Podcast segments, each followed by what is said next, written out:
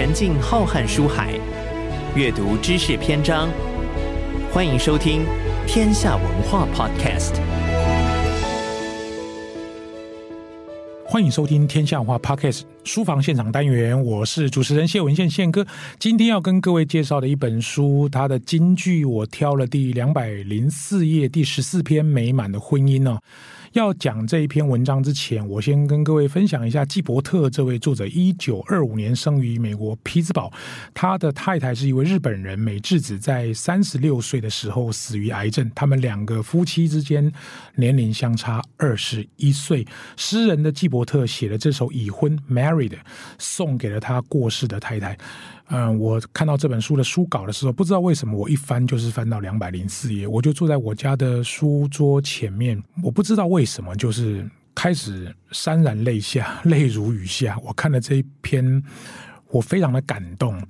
呃，与其这样说，夫妻之间的感情是你爱我一万年，我爱你一千年，倒不如就是这几句话就可以说明纪伯特跟他的太太美智子之间的感情。他是这样说的：从丧礼回到公寓。我在地上爬着，大哭，四处搜寻妻子的发丝。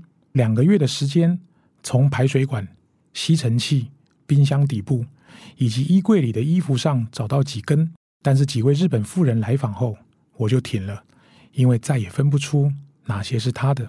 过了一年，在替美智子种的洛梨换盆子的时候，我发现一根又黑又长的头发纠缠在泥土里。短短的一篇文章，我看就是一百多个字吧，我竟然哭了大概十几分钟啊。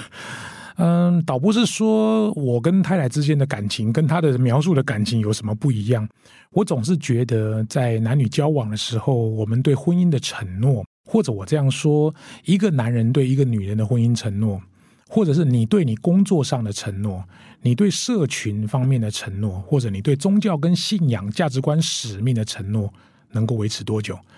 如果能够维持很久，我相信这本书会带给你非常不一样的想法。而这本书现在就放在我的书桌旁边，《第二座山》，作者大卫·布鲁克斯，他是美国《纽约时报》最著名的专栏作家。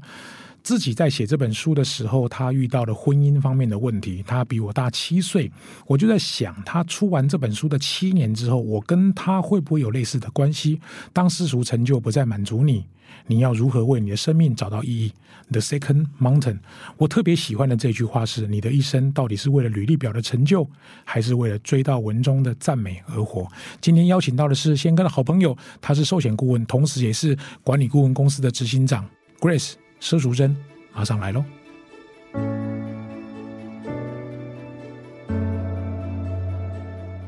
！Hello，各位亲爱的听众朋友们，大家好，欢迎各位准时收听天下文化 Podcast 书房现场单元，我是主持人谢文宪宪哥。今天邀请到的是远从高雄来谈第二座山的佘淑贞 Grace，请 Grace 跟听众朋友们打声招呼。嗨，各位听众朋友，大家好，我是 Grace。呃，天生烟酒嗓的 Grace 一定要讲一下。你的声音就真的是这样吗？对对，就一直都是这样，从我有记忆以来，他就是这样子啊，所以没有什么特别就对了。没有没有没有没有得什么病，然后呃确诊以后也都是好好的这样子，所以今天才可以在这边跟宪哥对谈第二座山。好，那我想问你一件事，你这么年轻谈第二座山，你觉得适合吗？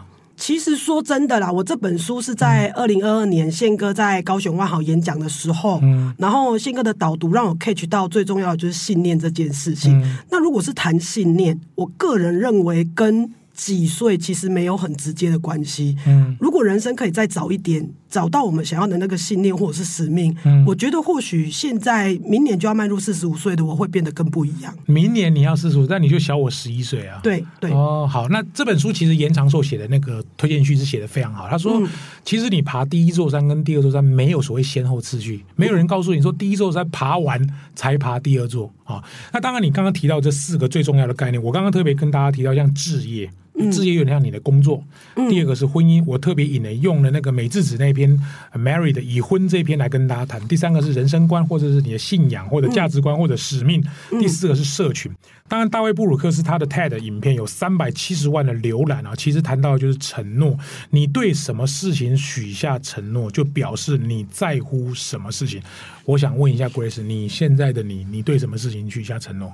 呃，我觉得可以分成两个角度来看，嗯、一个就是自己自己的部分，可能就会关于我们的家庭，嗯，我们的婚姻，嗯，就是我们自己内在。嗯、第二个部分是对外，我可以做出什么样的承诺？嗯，这对我来讲是两个不一样的承诺的面向。嗯、那至于如果对外的话，我希望，毕竟我在这一份事业几经大概十七年的时间，嗯，那看过很多的人，其实真正需要保险的时候，根本没有发挥保险真正的功能。嗯，所以如果对外的承诺，我当然希望我自己为什么要成立顾问公司，就是希望可以在未来。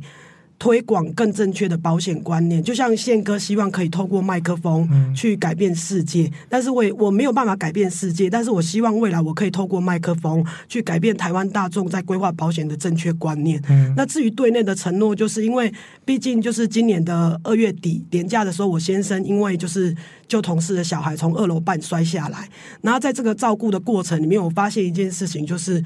其实我们应该要把时间留更多给家人，嗯、但是因为在照顾他的时候，我就觉得说，平常我们的工作忙碌，可能会让你觉得说我就是忙，所以我没有办法去做一些什么事情。嗯、但是发生这么重大的意外事故的时候，你不得不放下身边所有的东西去陪伴他，嗯、甚至于是陪伴你的小孩。所以最后突然发现，有一天你应该要对你自己许下的承诺是，你怎么去为你的小孩，或者是你的另外一半。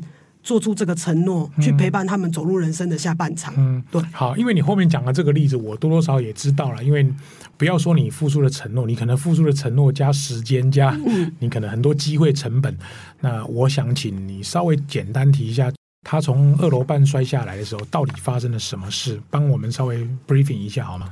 嗯，那一天的状况其实就是，那是我们团队一年一度的团队旅游。嗯，嗯那去旅游的时候，其实。很特别，很特别。我先生常常就说，是不是他这辈子永远都没有办法去到花莲远雄海洋公园？嗯，那那一天的早上，其实他们就是正用完餐，准备要去花莲远雄海洋公园。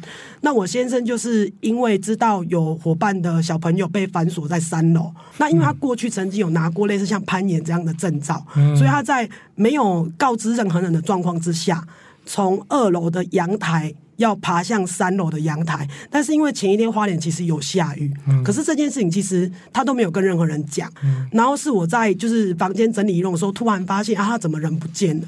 那我往阳台去的时候，就发现哎，怎么阳台没有人？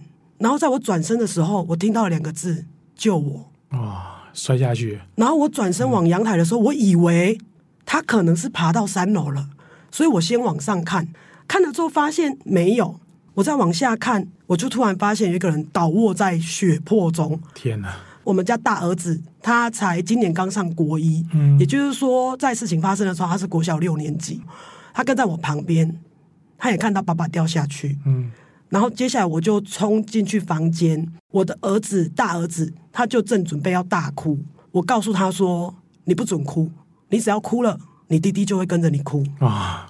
我就看着他把眼泪吞下去，嗯嗯。嗯接着我当然就是告诉民宿的老板说，我先生掉下去了。然后隔壁有两个小孩被锁在里面。对对对，哦、然后所以就叫了救护车之后，我就转身回到房间，告诉我的同事说：“你可不可以帮我待在房间，看好我两个儿子，不要让他们靠近阳台。嗯”接着我下去一楼，就是我先生事故发生的时候，他其实左上眼部的地方在冒血。嗯，其实那个血真的是有幅度的在喷。哎呦。然后那时候的我也不知道哪里来的冷静，或许是过去寿险业务的工作很常看尽人生的很多这种事情，所以我就赶快跟民宿的老板娘讲说：“你可不可以帮我拿毛巾、浴巾、擦手纸这些等等的？”所以我就亲手压着他头上的那个喷血的伤口，然后那时候的手其实我发现已经变形了，开放性骨折这样子加脱臼。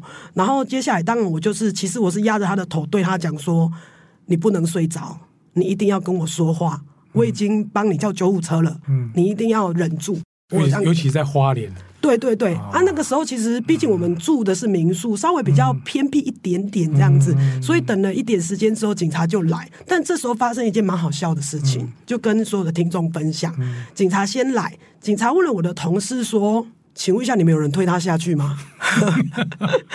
我同事就很激动的跟他说：“没有。”我们感情很好，然后那个警察就哦，好好，没有没有，我只是问一下这样子，你不要那么激动啊。当然就是安顿好小孩之后，救护车来了，就交给专业的救护人员，嗯、然后一直去到就是医院。那这时候我当然也想要呼应，就是第二座山里面谈到的一个社群这一件事情。嗯嗯、虽然社群对很多人来说，在现在的社会已经是很习惯了。嗯、那我觉得社群有时候人家会讲说啊，那个网络上都只会 po 好的，讲好的。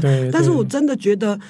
社群这个东西，其实你要放什么决定权是在你身上的。嗯，那你如果想放好的，你就放好的。不管怎么样，我觉得社群是人与人之间在现在这个社会很重要的连接。嗯，所以如果你只是因为啊，你们都放好的，我就都不想要用社群这件事情，那我认为你就会少了很多人跟人之间的连接。为什么要从我先生的故事谈到社群的原因，就是因为当时我们在花莲的时候。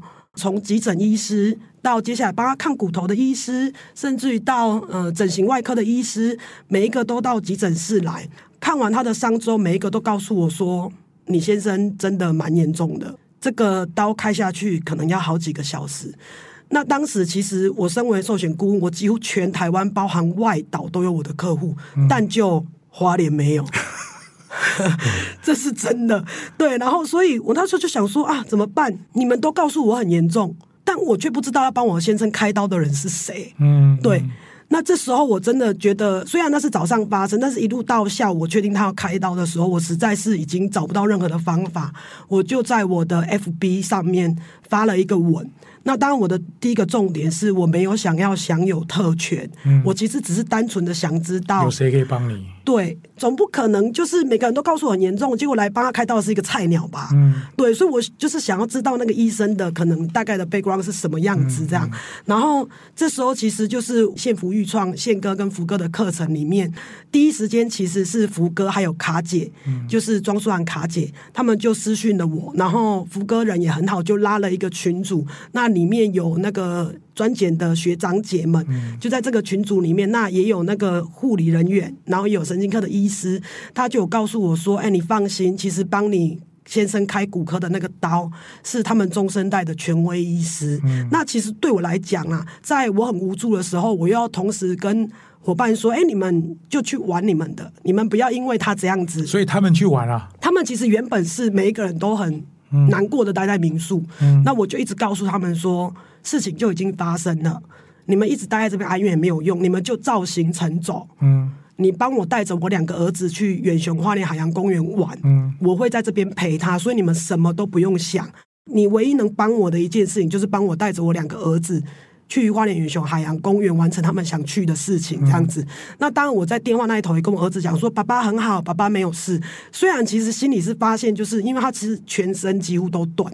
只剩下右脚是正常的，嗯、对，还会包含脸部的伤口跟骨盆这样子，所以我就会觉得说，呃，当时的我其实坦白说，所以呃，回顾过往啊，回顾过往，我会觉得那时候的我其实是很无助。但是我要非常的理性去面对这件事情。嗯、好，听完 Grace 这个故事之后，我试着连接回来那个大卫布鲁克斯讲的这一本书《第二座山》，他其实就是人生要经营四样东西。因为他当时在五十二岁那一年，他遇到离婚，他发现一件事情：礼、嗯、拜一到礼拜五不应该被戏，礼拜六、礼拜天邻居没认识几个，他才会讲社群的重要，嗯、才会讲婚姻的重要、人生观跟使命的重要，以及他置业的重要。那我个人认为，你刚刚的故事，你看你的置业其实就是保险，嗯、因为。后面还有很多跟保险业有关的理赔啦，这个待会请你说一下。婚姻就是你对你老公的承诺嘛，啊，人生观就是你的价值跟你的信念，你对这个东西有承诺。第四个社群，当然书里面提到就是你要有一些像邻居关系啊，这个协会啦，或者是你所谓的你的团队啦，或者是你说你这个脸书上啊、IG 上面这些社群。我想试着，你可不可以用这四个逻辑啊，置业、婚姻、人生观、社群，用你的故事来套进大卫布鲁克斯第二座山，你怎么样？或者我们这样说好了，就是因为你这第二座山做得很好，你老公才慢慢慢慢顺利脱困，到现在这么多人照顾他，然后还算很康复的这个状态，跟我们做个收尾好吗？应该是说，如果以置业来讲好了，保险业过往十七年，其实我本来就真的遇过很多从不赔到理赔。那过程中不是我们比较会熬，是因为我们可以善用我们的专业去学协助我们身边的人。嗯、但是，一直到我先生的事情发生之后，你就突然发现，其实他从事故发生到可以走路，约莫快要五个月左右的时间。嗯、那这五个月的时间，其实耗费了大概快一百万左右的医药费。嗯、然后我在花莲的慈济医院陪他住院住了也快一个月。那虽然最后是出院没有错，可是他是动弹不得，我需要帮他换尿布，我需要帮他把屎把尿。那那时候的我就想说，其实做了十七年的保险，我从来没有启动过我保险的理赔。嗯，但是在他这件事情的时候，连我先生自己本身也是保险从业人员，在遇到医药费的时候，他曾经转头问我说：“够赔吗？”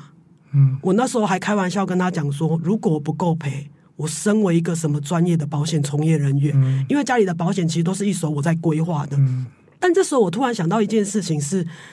我是因为我在做保险，所以我的时间比较自由。嗯，第二个是因为我规划了正确的保险，所以我扛得住这一段时间。他没有办法工作，然后又有高额的医药费，又有小孩要照顾。如果我身边的客户或者是朋友发生同样的事情的时候，他们撑得住吗？嗯，那我也必须坦白说，同一个时间。发生的另外一件事情是，他其实不是我的客户，他是我客户的哥哥。那也是因为引荐的关系，他来到医大开刀。他是中风半瘫，那很希望可以给医大的院长开刀。特别的是，我先生五个月花了一百万，我也不会也跟大家讲说，total 理赔金大概落月末落在一百五十万。嗯，所以其实是足够的。嗯、对，但是我朋友就是请我协助他哥哥的理赔这一件事情。呃，他其实花的医药费。四天花了五十万的医药费，但是他的保险在医疗的部分只赔了十出万，嗯，你就会突然觉得说，明明就都是保险啊，那如果你有一个正确的规划的话，他是不是不用担心医药费，他不用担心付不起？那医大的院长又刚好是大家随便去 Google 就知道，全台湾只有他有办法开神神经显微手术、神经大手术，所以你没有办法换一间医院，你也没有办法换一个医生，你就是只能找他。那如果今天是你？你如果中风了，在两个礼拜后，这个大哥打电话告诉我说：“我真的觉得遇到你是我的救命恩人。”嗯，因为他现在可以走楼梯了。嗯，我我的感受很深，是从这里去谈到刚刚提到这过程里面，不管是透过社群，我可以去认识到帮助我先生复原的，还是透过这件事情的发生，更加重了我对置业这件事情的看法。嗯，因为我真的觉得书中所提到的。成功会令人满足吗？其实我真心觉得，我看到这本书的时候，虽然第一时间是听到宪哥的导读，嗯、也是因为宪哥的导读让我突然觉得，我是不是可以去翻一下这一本书？讲，所以成功没让你满足吗？没有，拿了很多奖项也没有让你满足。没有，因为我觉得。以我们在寿险事业，就是从业务代表一路到可能每一家公司的职位名称不同啊，可能到主任、乡里、经理、什么总监、处经理，什么都好，什么理都好。然后从呃公司的奖励每有的有每周、每月、每季、每半年、每年，公司内部的拿到 MDRT、IDA、TOT，然后什么终身会员。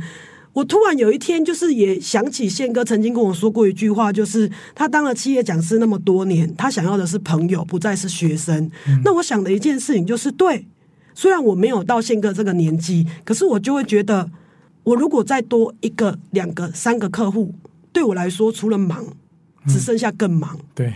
没有别的了，不会更厉害。对，所以我都会觉得，对，拿到这些奖项之后，就是当然，我不是要去提说哦，追求这些奖项不对，不对，并没有这个意思，这样子。只是我觉得，在为这个努力的过程里面，我能不能够反向思考，我在一次一次帮助别人的过程里面，我感到满足，而不是因为我拿到那个奖杯而感到满足，或是我拿到这个职务，我觉得不是不去追求，而是。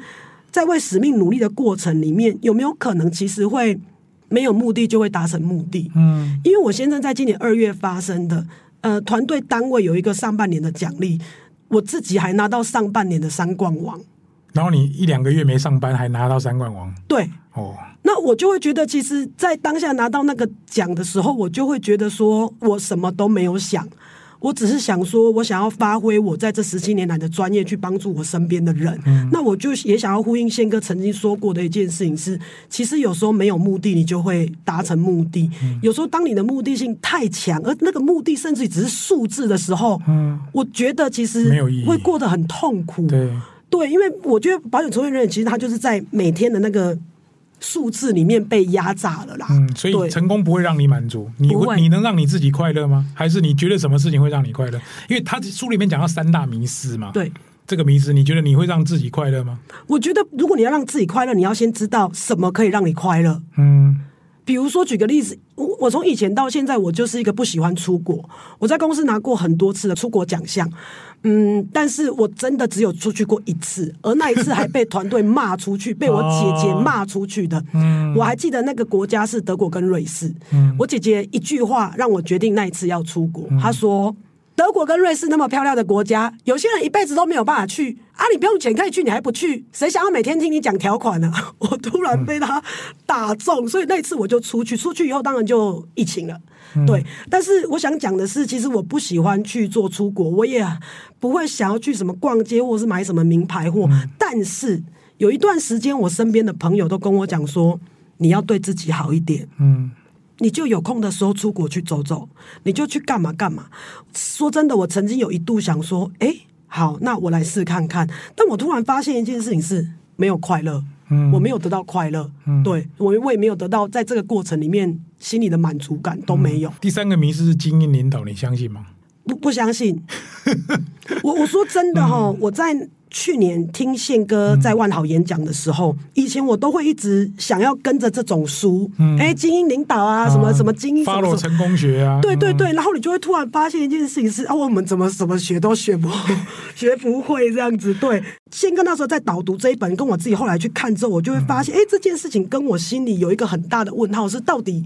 我要不要成为一个精英领导？我能不能精英领导？那如果不能，我甚至会开始怀疑我自己。耶，嗯，对，所以我突然发现，就是其实王牌球员不一定能成为王牌教练，嗯，这是完全不一样的两件事情。那从王牌教练到称职的领导，可能还有一大段路要学。嗯，甚至我觉得这本书从这一个精英领导里面，他还有谈到一个角度，就是吸血鬼。如果选定一个你羡慕的人，并且成为他，嗯、而且你再也回不去你自己原本的样子，你愿意吗？嗯，我觉得我的人生虽然只有四十五岁，但我觉得我即将要因为我的顾问公司迈入我的第二座山。这一个问题，我曾经深深的在这一阵子去思考过。如果有一天我可以像宪哥这样成为有影响力的人。改变保险业务，改变大众的风险规划意识，拿起麦克风改变这个社会。我想说，我愿意。真的假的？对，那你变不回你自己喽？没有关系啊，因为我觉得，如果以宪哥现在的生活来讲的话，宪哥也在一直在做企业讲师啊，嗯、像录音可能也会录龟缸啊，嗯、然后企业内训也会讲龟缸这样子。嗯、可是我会觉得，宪哥的另外一半。他就跟我先生很像啊，嗯、所以就是我就突然会觉得说，那我成为宪哥。跟现在的我没有什么两样啊！那是你有一个 role model 在那里。对对对对对对对，所以我觉得我想帮助的，因为不仅仅只是业务员，然后成为他们的教练，协助他们，其实就等于协助了我自己完成我的志业。嗯，好，那你觉得这本书适合谁看，或者怎么看会比较适合？我觉得如果你没有办法在你现在的生活里面找到一个使命，或者是找到一个你想要往前的目标，但是这个东西我想要强调，它绝对不会是数字，嗯，它也绝对不会是一个。奖杯，或者是奖牌，或者是某一个荣耀，是有一件事情，你问了你自己说，你发现你不做，你会很痛苦的，嗯、那你就必须去做。那我我觉得，甚至我也想要呼应，就是刚好宪哥、福哥、一零四人力银行有办了一场活动。嗯嗯、那我印象深刻，除了宪哥有讲到人生不是上下半场这样分以外，嗯、那福哥在现场也讲了一句话，就是短讲二十分钟。我花了二十个小时准备，你却觉得这是我的天赋。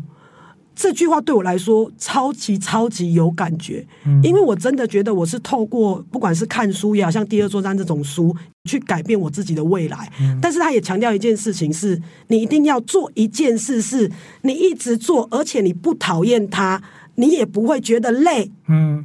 那我觉得他就真的会变成，就是你想对、嗯、对对，就是别人看你很累，其实你觉得还好。对，真的，我也这样觉得。对对对对对对对，就像我常常台北、高雄这样跑，然后别人看我就会觉得。很累，很累，但是我就会觉得不会，我觉得我蛮乐在其中的。嗯，对，所以当你做一件事情，第一个你先问你自己是这件事情不做，我会不会很痛苦？嗯，那如果你发现一件事情是不能不做，嗯，那你就去做。嗯，对。第二件事情就是做这件事情，你能不能得到你的满足感？嗯，跟数字跟奖杯无关。嗯，我觉得如果你现在不知道你自己的事业跟使命在哪里，跟价值在哪里，我觉得你就很适合来看第二座山。好，太适合了。我觉得这个淑珍真的。不得了，你真的很能讲，讲到连主持人插话的机会都没有，真是不好意思啊！美拜美拜。好，今天你从高雄来导读这本《第二座山》，其实我们我在去年十二月的时候，刚好在高雄万豪也介绍了这本书，有两百个人在现场，我相信也帮了这个大卫布鲁克斯卖了不少书啊。因为我自己看这个非常有感觉，我待会在最后这一段会跟大家做一下我经典的收敛。今天很谢谢 Grace，也谢谢各位听众的收听，我们下一期再见，拜拜。